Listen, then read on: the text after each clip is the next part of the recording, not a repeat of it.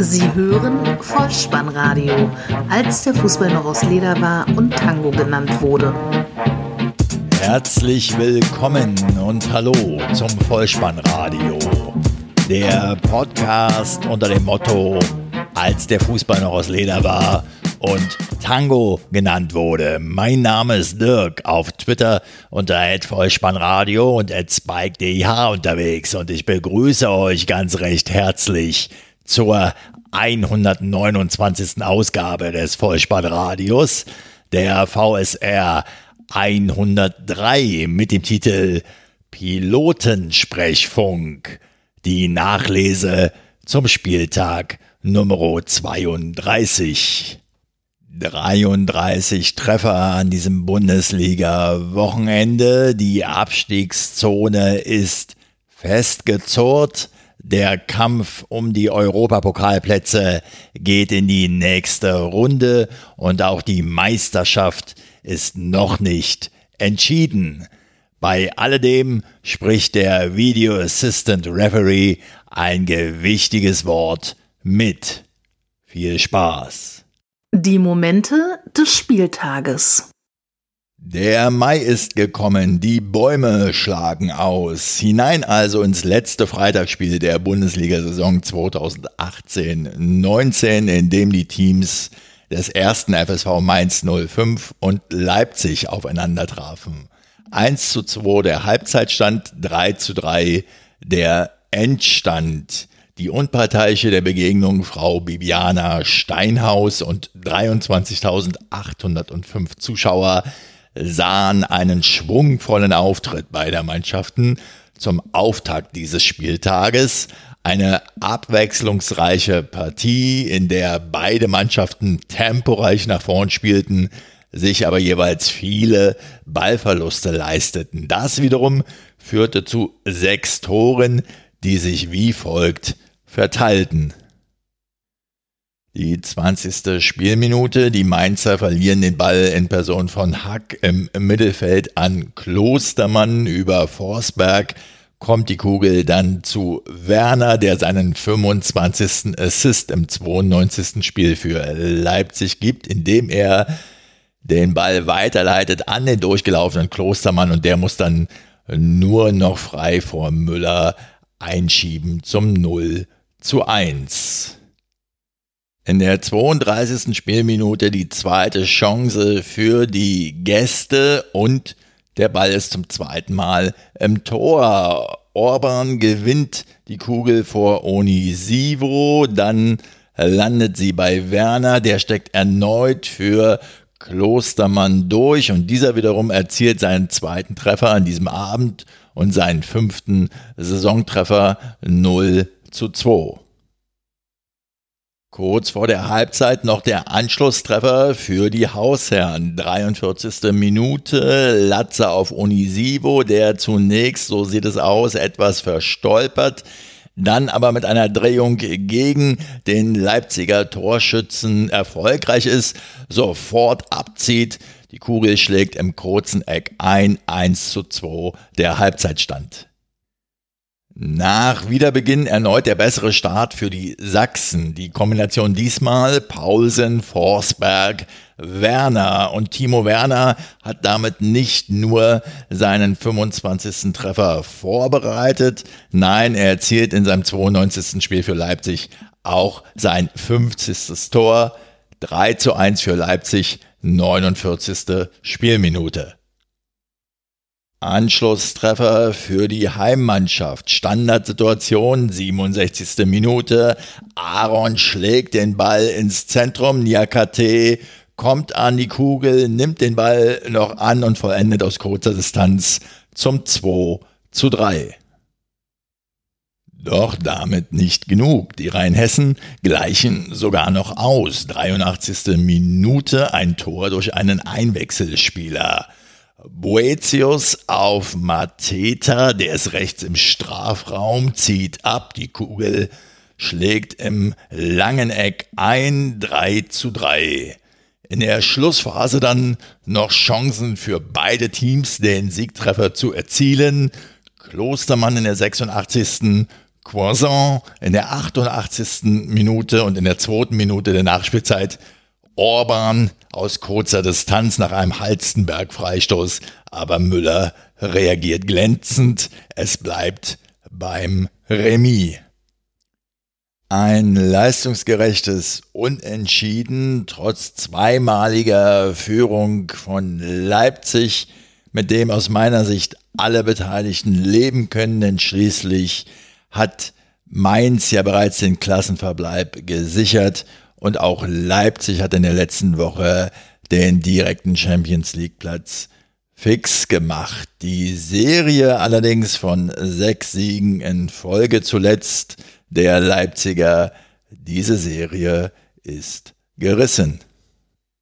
Samstagnachmittag 15.30 Uhr Bundesliga-Konferenz Hertha BSC gegen den VfB Stuttgart 2 zu 0 nach 45 Minuten, 3 zu 1 am Ende der unparteiische Herr Schlager aus Hügelsheim 48.668 Zuschauer im Stadion.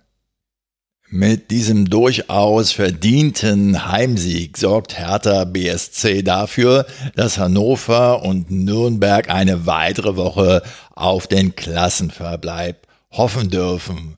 Sie hatten während der gesamten 90 Spielminuten die volle Spielkontrolle nach zuletzt sieben sieglosen Spielen und sie sorgen darüber hinaus für Klarheit, dass Augsburg und Freiburg den Klassenverbleib bereits gesichert haben.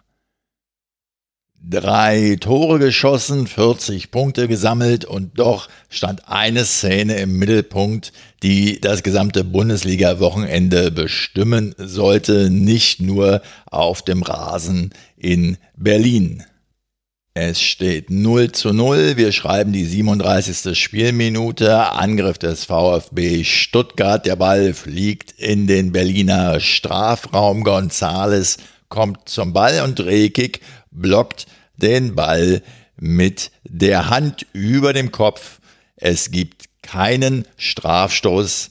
Es erfolgt keine weitere Überprüfung um eine legendäre Hörfunksendung des Rias Berlin unterzubringen, der Schlager der Woche. Dr. Jochen Drees, Projektleiter, Videoassistent beim DFB, sagte später am Abend im ZDF Sportstudio, es war ein klares Handspiel. Damit sind wir nach langer Zeit in diesem Podcast mal wieder beim Video Assistant Reverie gelandet. Monika, wie er hier im Vollspannradio liebevoll genannt wird, treue Hörer wissen warum. Lasst mich zunächst einige Worte dazu sagen. Danach gibt es noch einige Zitate von Jochen Drees am Samstagabend im aktuellen Sportstudio. Ich denke, dass nach gut zwei Jahren nun sich ohne Umschweife sagen lässt, dass der Video Assistant Referee wahrlich nicht die eierlegende Wollmilchsau ist, nicht das alleinige Super-Tool im Werkzeugkasten der Schiedsrichter. Mal hilft er halt und mal entstehen Diskussionen durch strittige Entscheidungen, wie früher auch, nur sind eben nun mehr Akteure beteiligt. Arbeitsbeschaffungsmaßnahmen für das Schiedsrichterwesen könnte man meinen und dabei fällt mir ein die Berechtigung der Torrichter in den Europapokalwettbewerben, die mit Einführung des Videobeweises in der Champions League ja wieder abgeschafft wurden, hat sich mir auch nie wirklich erschlossen. So viel von mir an dieser Stelle dazu. Nun einige Zitate von Jochen Drees zum Thema Video Assistant Referee. Der wird auch noch in einigen anderen Spielsegmenten auftauchen, immer dann, wenn es an diesem Wochenende zu strittigen Entscheidungen kam. Für Drees war die Rekik-Situation ein ohne Zweifel klares Handspiel. Er sagt weiter, wir leiten ja die Videoassistenten nicht dazu an, als Detektive zu arbeiten. Der Video Assistant Referee schaut das Spiel nicht wie die Katze auf dem Sprung. Er hat es einfach nicht gesehen und meint damit den Video Assistant Referee, der für das Spiel Hertha gegen den VfB eingeteilt war. Günther Perl, einer unserer Besten, den wir haben, so Jochen Drees. Nach dieser an diesem Spieltag unvermeidlichen Vorrede gibt es nun endlich Tore. 40. Minute, Flanke, Plattenhardt, Kopfball, Lecky, Zieler hält den Ball stark, aber Ibisevic im Nachschuss 1 zu 0, der zehnte Saisontreffer. Erste Minute der Nachspielzeit, 45 plus 1 also. Der elfte Saisontreffer, diesmal von Duda. Er leitet den Treffer selbst ein, indem er Ibisevic in die Spur schickt. Der kann die Kugel aber nicht an Zieler vorbeispitzeln. Der Abpraller fällt zu Duda und der zum 2 zu 0 Halbzeitstand. Hertha legt nach der Pause nach. 67. Minute. De Rosun überläuft Kabak. Tunnel Zieler und Kalu kann so ohne Probleme einnetzen. 3 zu 0. Und der VfB, nun ja, kompakt, tief stehend in Halbzeit 1, wenig aggressiv. Das änderte sich ein wenig im zweiten Spieldurchgang. Gomez wurde eingewechselt für Gonzales in Spielminute 46, erzielt dann auch einen Treffer in der 69. Minute, wurde aber vorher wegen einer angeblichen Abseitsstellung zu Unrecht zurückgepfiffen. Der Videoassistent konnte so nicht mehr eingreifen. In der 70. Minute war es dann aber soweit.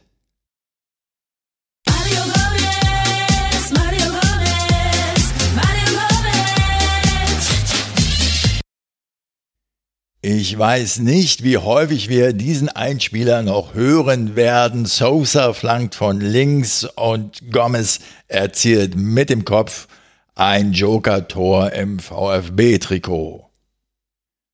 Die Davi in der 72. und Alexander Esswein in ausgewählten Berliner Podcast-Kreisen Fußballgott genannt in der 79. Minute vergeben Möglichkeiten das Ergebnis noch freundlicher zu gestalten. Es bleibt beim 3 zu 1 Heimsieg für Hertha BSC, die nun 40 Punkte gesammelt haben und der VfB Stuttgart hat den Relegationsplatz so gut wie sicher. VfL Wolfsburg gegen den ersten FC Nürnberg 1 zu 0 nach 45 Minuten, 2 zu 0 der Endstand. Der Schiedsrichter Herr Siebert aus Berlin, 22.512 Zuschauer im weiten Rund.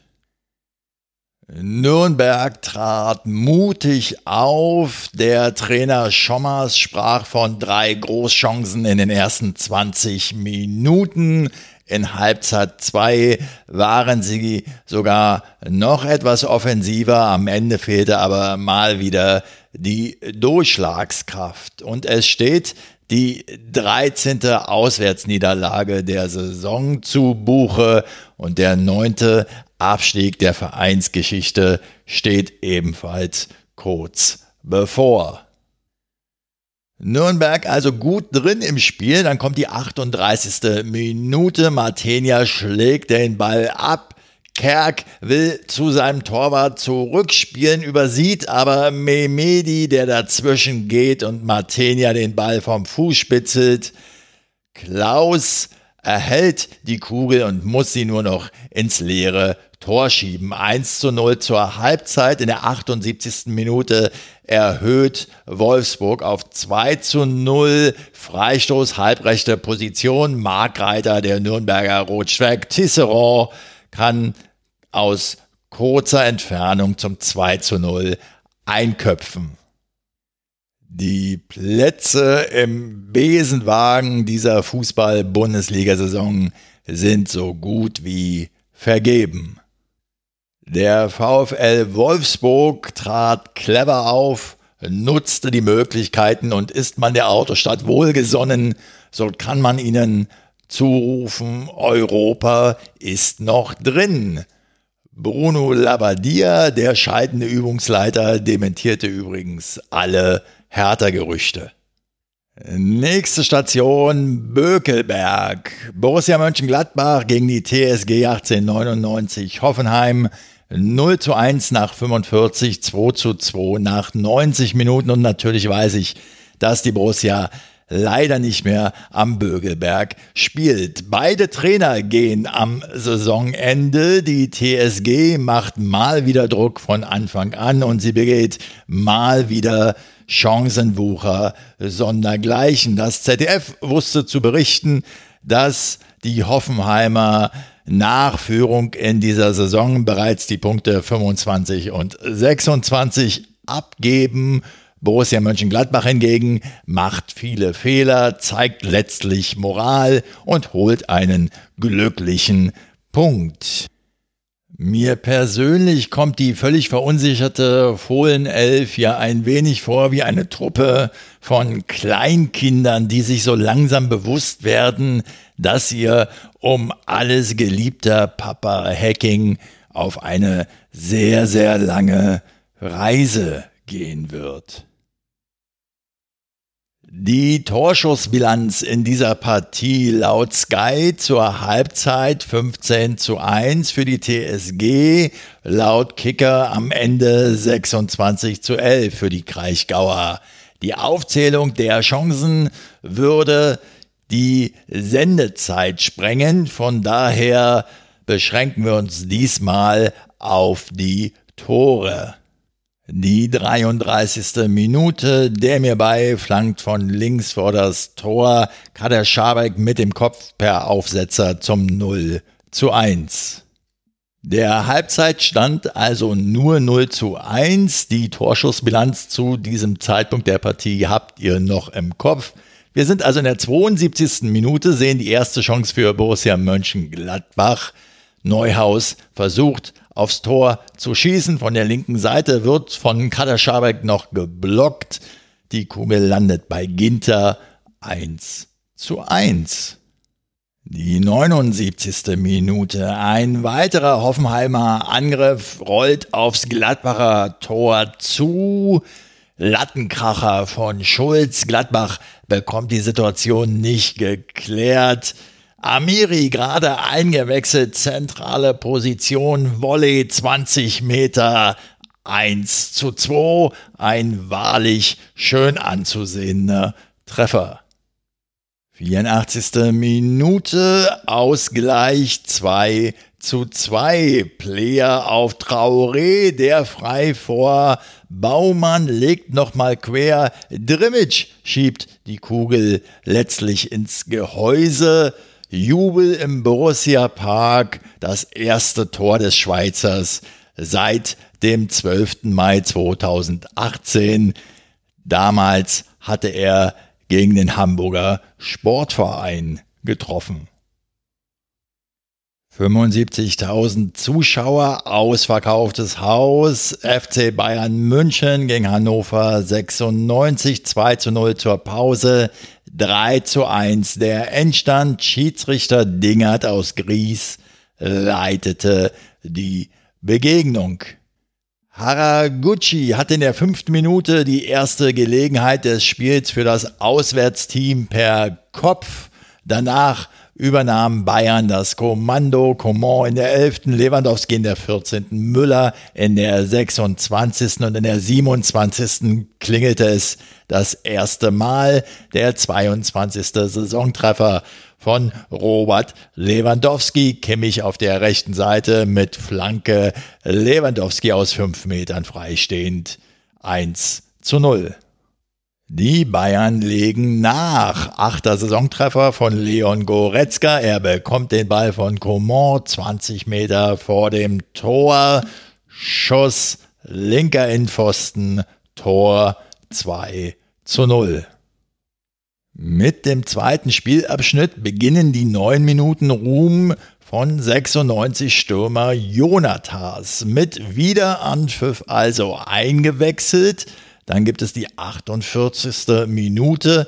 Der Hannoveraner Meiner bleibt mit zwei Flankenversuchen an Boateng hängen, der sich wegdreht, der Ball berührt aber den angelegten Arm. Es gibt zunächst keinen Strafstoß und dann den Besuch von Schiedsrichter Dingert in der Review Area. Nach Überprüfung der Bilder entscheidet Schiedsrichter Dingert dann auf Handelfmeter entgegen der Meinung des Projektleiters Videoassistent DFB, Herrn Dr. Jochen Drees, der am Abend im ZDF aktuellen Sportstudio sagte, er halte den Prozess, den Schiedsrichter in die Review Area zu schicken, für richtig. Am Ende ist es jedoch eine Ermessensentscheidung und er selbst sehe diese Szene als kein strafbares Handspiel an. Eine Anmerkung von mir zu dieser Szene dazu, die mir so ein bisschen in der Diskussion fehlte. Ja, es war kein Elfmeter aus meiner Sicht. Der Arm war angelegt, Boateng dreht sich weg, alles gut und schön. Aber gab es nicht auch schon mal Zeiten, wo Spieler diesen Ball einfach mit der Brust gestoppt haben, ohne sich wegzudrehen? Na gut, lasst uns dieses Fass nicht auch noch aufmachen. Wir sind inzwischen in der 52. Minute. Was macht denn eigentlich Jonathas. Der ist voller Tatendrang, schnappt sich den Ball, tritt zum Elfmeter an und verwandelt nur noch 2 zu 1 für die Münchner. Es war das 2000. Gegentor für die Bayern in der Bundesliga. Jonathas will daraufhin das Spiel schnell machen, holt die Kugel aus dem Tor, behindert dabei Ulreich und sieht die gelbe Karte. Drei Minuten später, 55. leistet er sich dann noch einen Armwischer gegen Kimmich, sieht gelb-rot die Ampelkarte. Jonathas muss daraufhin das Spielfeld schon wieder verlassen. Neun Minuten, drei Sekunden seine Anwesenheitszeit. Was gibt es sonst noch zu berichten? Ach ja, Rirora. Caroline Reiber wäre stolz auf mich. 71. Minute. Röbery wird für Serge Gnabry eingewechselt und in der 84. darf der Franzose dann den 3 zu 1 Endstand herstellen. Er wird links im Strafraum von Coman freigespielt. Erst lässt er Anton aussteigen und dann dem Hannover 96 Keeper Esser keine Chance. 3 zu 1. In der 86. Spielminute kommt dann Arjen Robben für Coman und in der 88. auch noch Rafinha für Alaba. Wir haben also Riro, Ra, Ribery, Robben und Rafinha gemeinsam in einem Pflichtspieleinsatz für den FC Bayern auf dem Platz.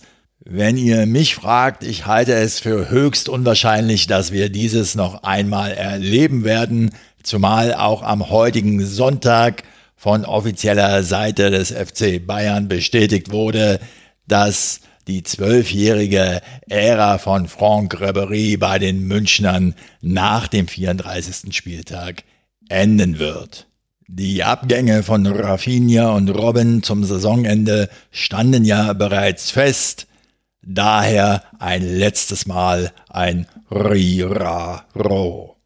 Am frühen Samstagabend treffen dann im letzten Topspiel dieser Fußball-Bundesliga-Saison der SV Werder Bremen und Borussia Dortmund aufeinander. 0 zu 2 der Halbzeitstand, 2 zu 2 heißt es am Ende der Mann an der Pfeife, Herr Fritz aus Korb und 42.100 Zuschauer im ausverkauften, stimmungsvollen Weserstadion. Borussia Dortmund trat spielbestimmend von Anfang an auf und ging auch früh in Führung und das, obwohl Kapitän Marco Reus gesperrt war. Und der Umgang mit dieser Sperre wurde in den Medien unterschiedlich bewertet. So sagte Sky nach dem Spiel, darf denn ein gesperrter Spieler überhaupt im Innenraum anwesend sein? Marco Reus war nämlich dort und nicht nur das, er war sogar im Trainingsanzug und neben der Bank bei der Mannschaft. So wurde im ZDF der Mannschaftsgeist von Marco Reus gelobt.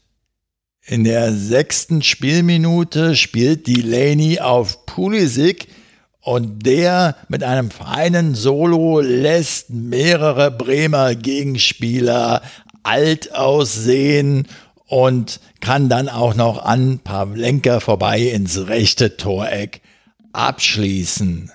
0 zu 1. Pavlenka pariert in der 14. Spielminute bei einer Möglichkeit von Götze ausgezeichnet. Auf der anderen Seite verzieht Rashica aus der Distanz nur knapp 35. Minute. In der 39. gibt es einen Zweikampf vor dem Bremer Tor, 23 Meter. Pulisic gegen Friedel, der Veteraner sieht gelb und es gibt Freistoß. Paco Alcacer tritt an El Matador. Er erzielt seinen 18. Saisontreffer, indem er die Kugel über die Mauer hinweg ins rechte Toreck platziert. 0 zu 2, also der Halbzeitstand und auch nach der Pause der BVB weiter tonangebend, überlässt allerdings Werder Bremen so nach und nach mehr Spielanteile. Zunächst noch einmal Pulisic in der 54.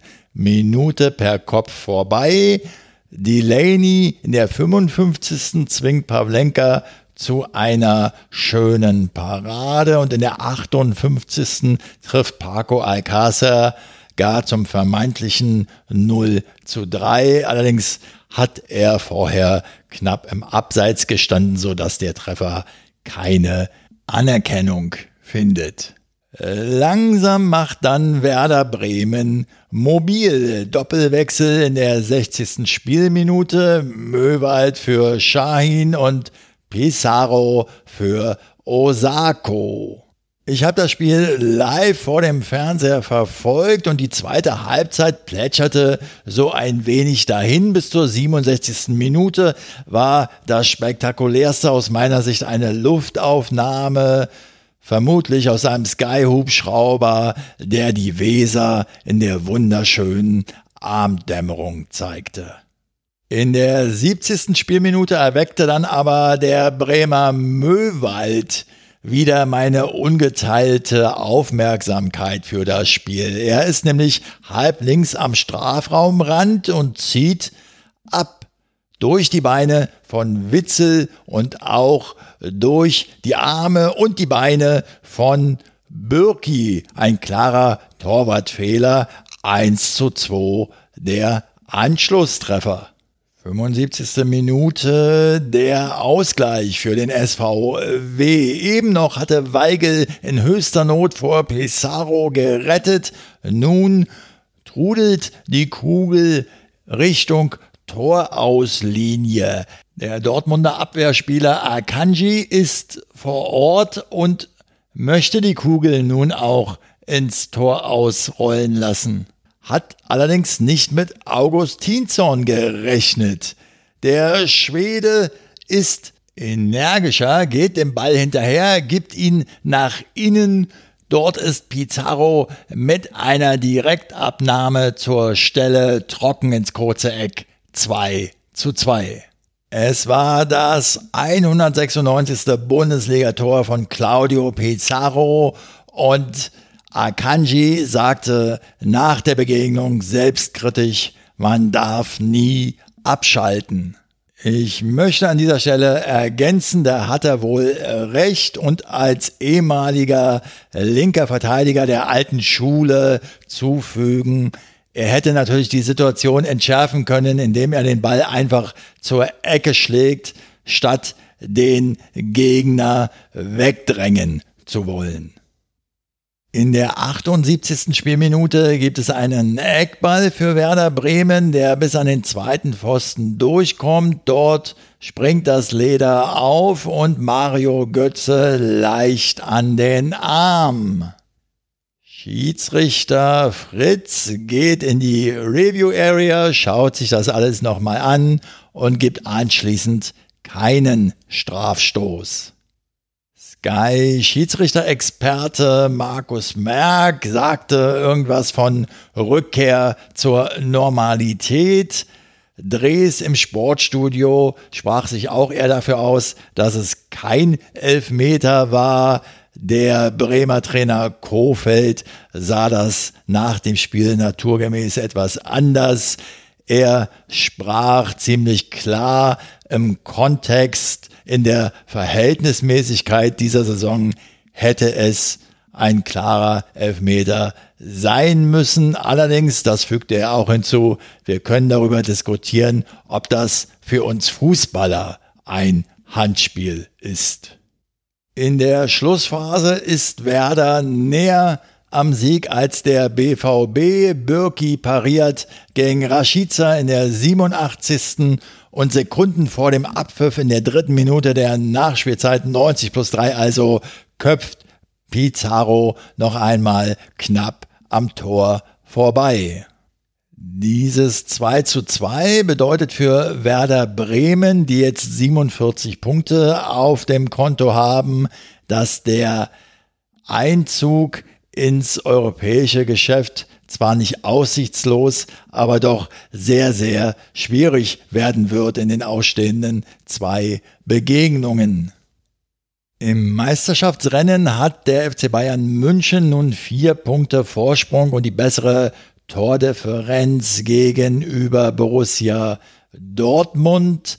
Ich persönlich halte diesen Vorsprung allerdings für sehr trügerisch, denn in der nächsten Woche müssen die Münchner nach Leipzig, um am letzten Spieltag dann zu Hause gegen Eintracht Frankfurt antreten zu müssen. Und Borussia Dortmund hingegen spielt in der nächsten Woche zu Hause gegen Fortuna Düsseldorf und am letzten Spieltag bei Borussia Mönchengladbach.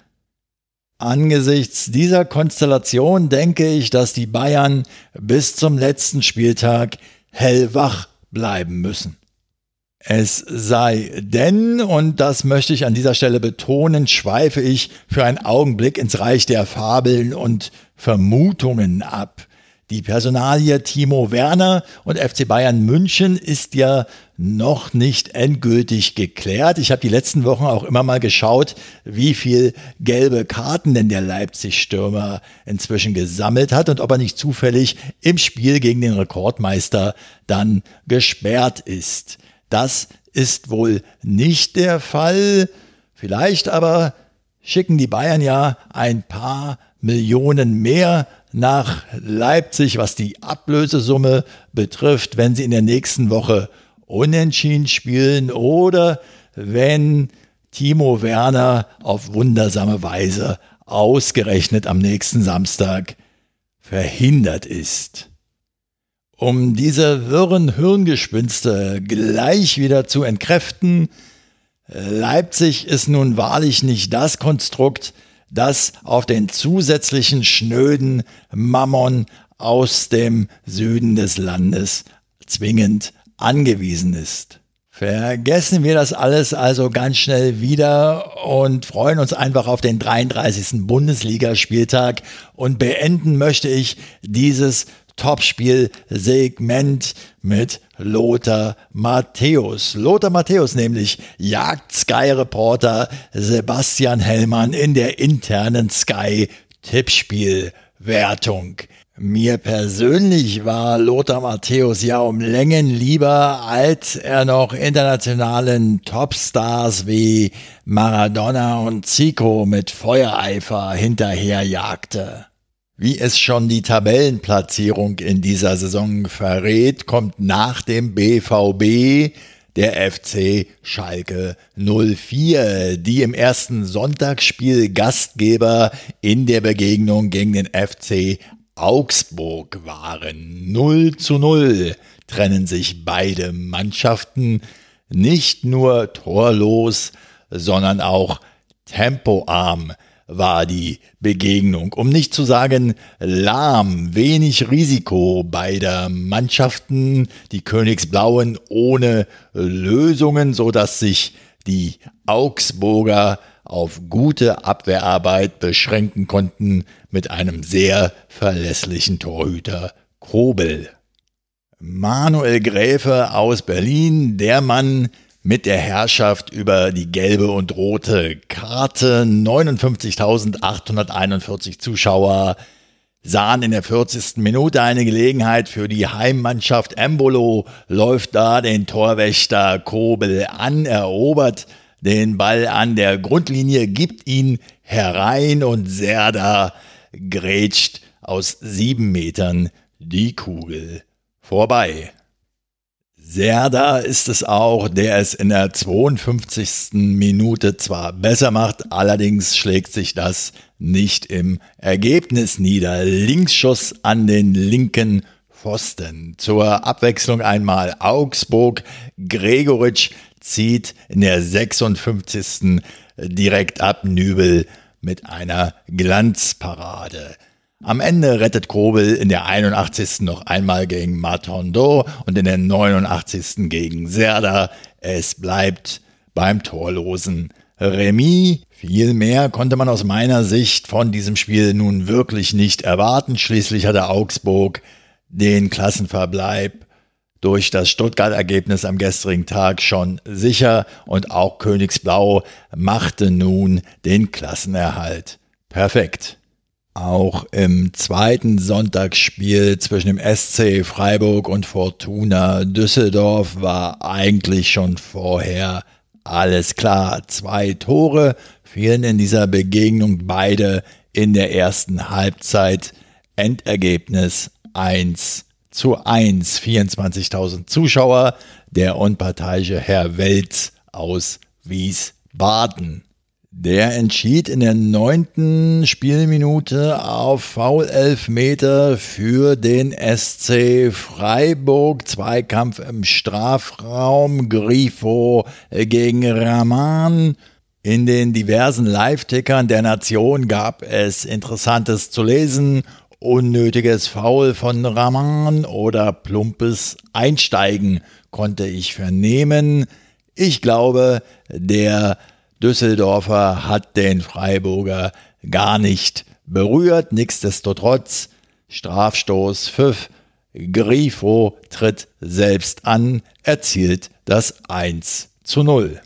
Der Ausgleich in Minute 31 durch Kovnatski. An der linken Strafraumseite zieht er ab und wie der Ball rauscht von der Unterkante der Latte ins Tor.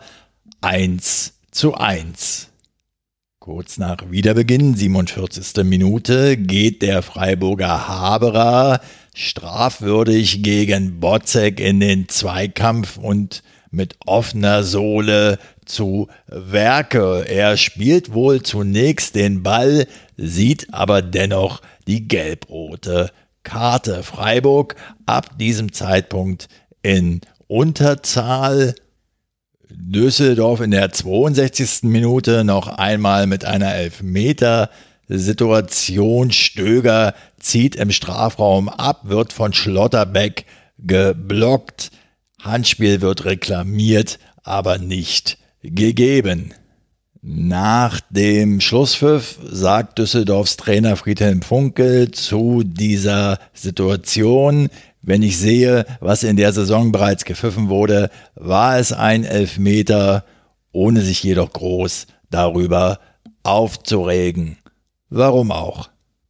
Den Schlussakkord, das Grand Finale an diesem Wochenende bestritten die Mannschaften von Bayer Leverkusen und Eintracht Frankfurt. 6 zu 1 der Halbzeitstand, so lautete es auch am Ende vor 30.210 Schaulustigen in der ausverkauften Arena unter der Leitung von Schiedsrichter Hartmann aus Wangen sahen wir ein Heimteam, das eine Gala-Aufführung feilbot. In der ersten Halbzeit fast jeder schoss ein Treffer.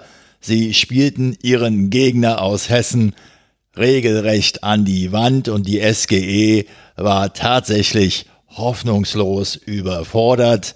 Alle möglichen Plattitüden, die man finden kann, der Tank ist leer, die Körner waren aufgebraucht, es fehlte einfach an Kraft. Alle möglichen Plattitüden also fanden Anwendung. Die zweite Spielminute, die Stationen heißen Brandt, Aranguiz und Havertz, der das Leder annimmt, es sich selbst vorlegt und platziert ins rechte untere Eck abschließt. 1 zu 0. Spielminute 13, Volland auf der linken Seite flankt Sven Bender, verlängert auf Aranguiz und der gibt einen Pass in die Mitte, wo Julian Brandt zum 2 zu 0 vollendet. Im Gegenzug 14. Minute ein Lebenszeichen der Eintracht. Rebic im Luftduell mit Sven Bender vor dem Strafraum. Der Ball prallt zu Kostic, der aus 25 Metern abzieht. Die Kugel wird noch abgefälscht von Tar und landet im linken Eck. Das Tor wird als Eigentor gewertet, sei es drum Anschluss oder Ehrentreffer 2 zu 1. Weiterhin hohes Tempo der Gastgeber zu hoch an diesem Abend für die Eintracht. Schuss von Kevin Volland. Trapp kann zwar noch entschärfen, aber rechts am 16er ist Lars Bender der nachsetzt und hoch auf Alario flankt, der mit einem Kopfball den Julian Brandt letztlich mit der Brust noch abfälscht. 3 zu 1. Der Torreigen geht munter weiter. Spielminute 28. Brandt halblinks auf Aranguiz, der von Hasebe nicht zu halten ist und aus fünf Metern hoch ins linke Eck zum Abschluss kommt. 4 zu 1. So langsam wird die vor dem Spiel noch überaus gute Tordifferenz der Eintracht gegenüber dem Gegner Leverkusen bedenklich eingeschmolzen. 34. Minute. Volland setzt sich gegen Abraham durch, passt quer auf Alario, der hält den Fuß hin 5 zu 1. Wenn man in einem Spiel an einem Zeitpunkt angekommen ist, an dem man Angst haben muss, dass es nicht tatsächlich zweistellig werden wird, dann kommen auch noch Eigentore dazu. So in der 36. Spielminute eine Freistoßflanke von Brandt köpft Hinteregger mustergültig ins linke eigene Toreck. Eine Minute später nimmt Adi Hütter, der Eintracht-Trainer, einen Doppelwechsel vor. Für Ndika kommt Jovic und für Wilhelms kommt Gacinovic in die Mannschaft. Im Vergleich zu den ersten 45 Minuten gestalten sich die zweiten 45 Minuten dann auch etwas ruhiger. Das liegt zum einen daran, dass Leverkusen mehrere Gänge zurückschaltet, die Ballzirkulationen viel seltener den Weg in die Tiefe finden. Das Ball-Besitzverhältnis lautet am Ende 82 zu 18 für die Hausherren.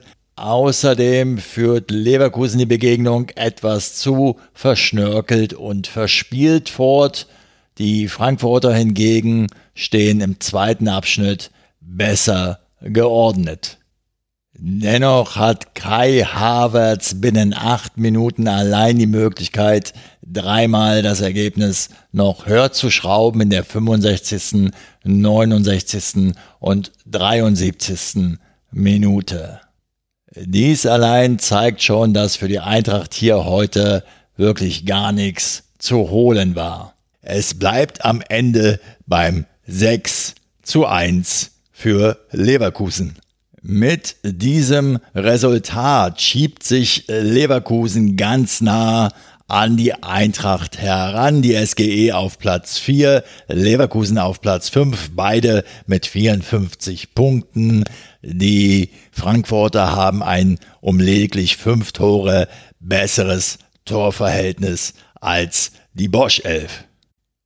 Damit hat das Vollspannradio die Momente dieses 32. Bundesligaspieltages wieder für euch zusammengekehrt.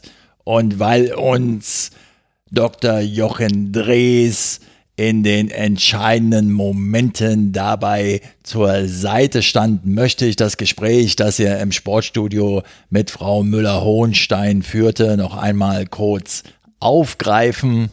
Unter anderem wurde in diesem Gespräch die Handspielregelung noch einmal thematisiert, die Kriterien der bisherigen und der geplanten Regelauslegung aufgeführt und angesprochen, das hier auszuführen würde den Rahmen sprengen. So ihr interessiert seid, schaut es euch einfach in der ZDF Mediathek noch einmal an.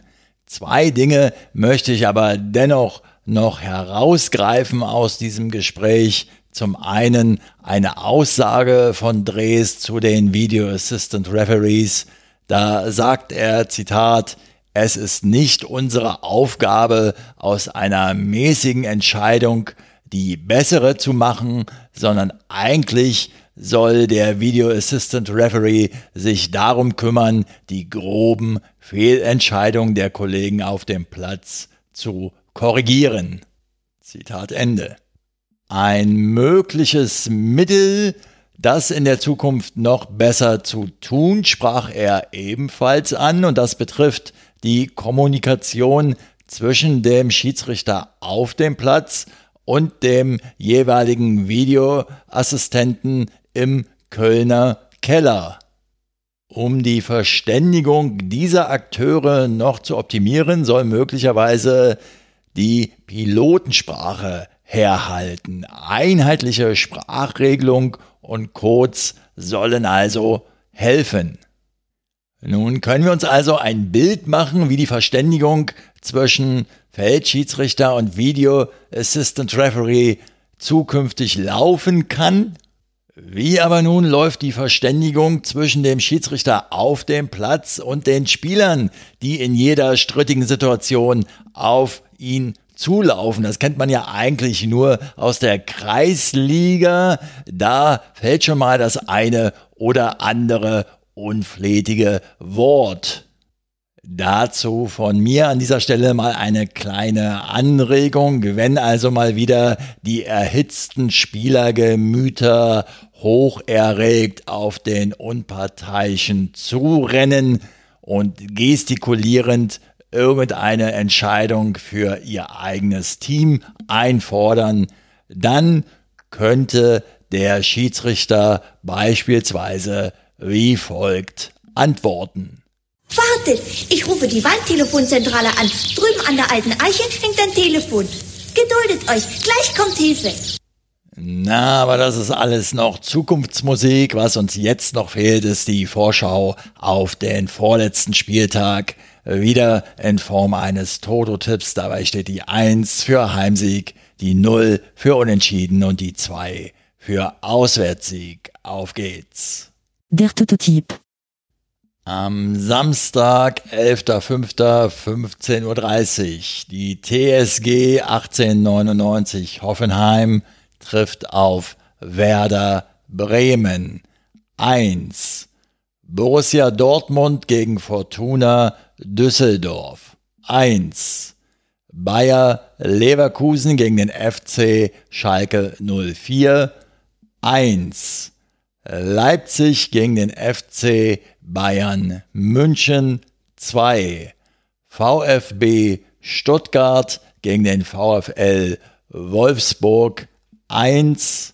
FC Augsburg gegen Hertha BSC 1.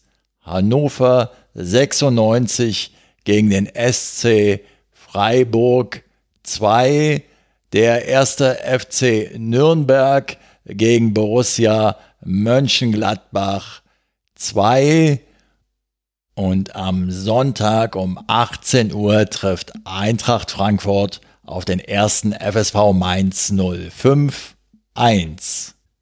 Im letzten Kapitel dieser Episode angelangt, nehme ich mir wieder die Gelegenheit heraus, einige Podcast-eigene Angelegenheiten zu regeln. Zunächst einmal möchte ich euch ein Lob aussprechen. Ich habe festgestellt, dass in der letzten Zeit die Abozahlen doch beträchtlich gestiegen sind. Ich gehe davon aus, dass also viele Empfehlungen eurerseits rausgegangen sind. Vielen Dank dafür. Und weil eben so viele neue Abonnenten dazugekommen sind, einmal eine kurze Erklärung. Es gibt zwei Feeds vom Vollspannradio, die ihr abonnieren könnt. Warum ist dies der Fall und was hat das zu bedeuten? Diesen zweiten Feed, den ihr im Übrigen daran erkennt, dass oben rechts im Logo ein M4A eingebrannt ist, diesen zweiten Feed also habe ich in grauer Vorzeit einmal eingerichtet, weil nicht alle Podcatcher die Kapitelmarken lesen konnten.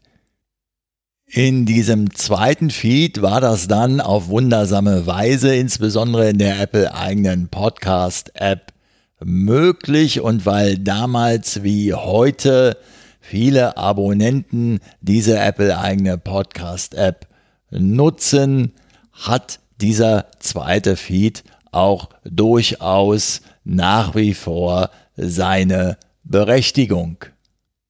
In der Zwischenzeit werden aber auch im ursprünglichen Feed die Kapitelmarken so ziemlich in jedem Podcatcher mit ausgeliefert. Ich habe mich aber dennoch dazu entschlossen, diesen zweiten Feed bestehen zu lassen.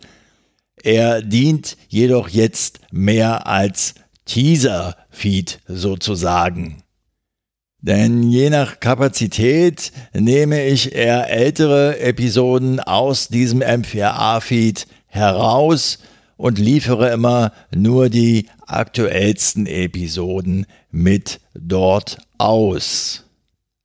Als Konsequenz heißt das insbesondere für diejenigen von euch, die nur den M4A-Feed abonniert haben und die ältere Episoden vermissen, sattelt um auf den ursprünglichen Feed. Den erkennt ihr eben daran, dass das Logo gleich ist. Es fehlt lediglich die M4A-Bezeichnung oben rechts.